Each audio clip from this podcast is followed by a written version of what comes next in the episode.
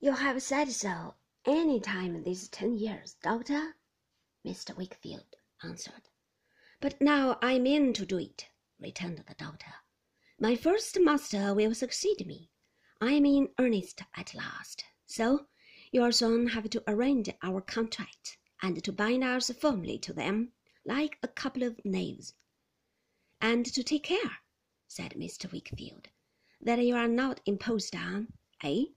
As you certainly would be in any contract you should make for yourself. Well, I'm ready.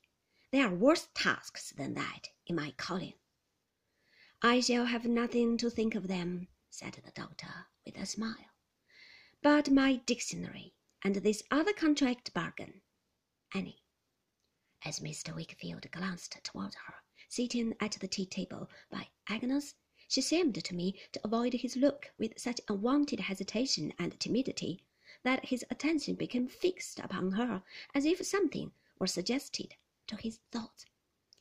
There's a post come in from India, I observe, he said, after a short silence. By the by, and letters from Mr. Jack Maldon, said the doctor. Indeed? Poor dear Jack, said Mrs. Markleham, shaking her head. That trying climate, like living, they tell me, on a sand heap underneath a burning glass. He looked strong, but he wasn't, my dear doctor. It was his spirit, not his constitution, that he ventured on so boldly.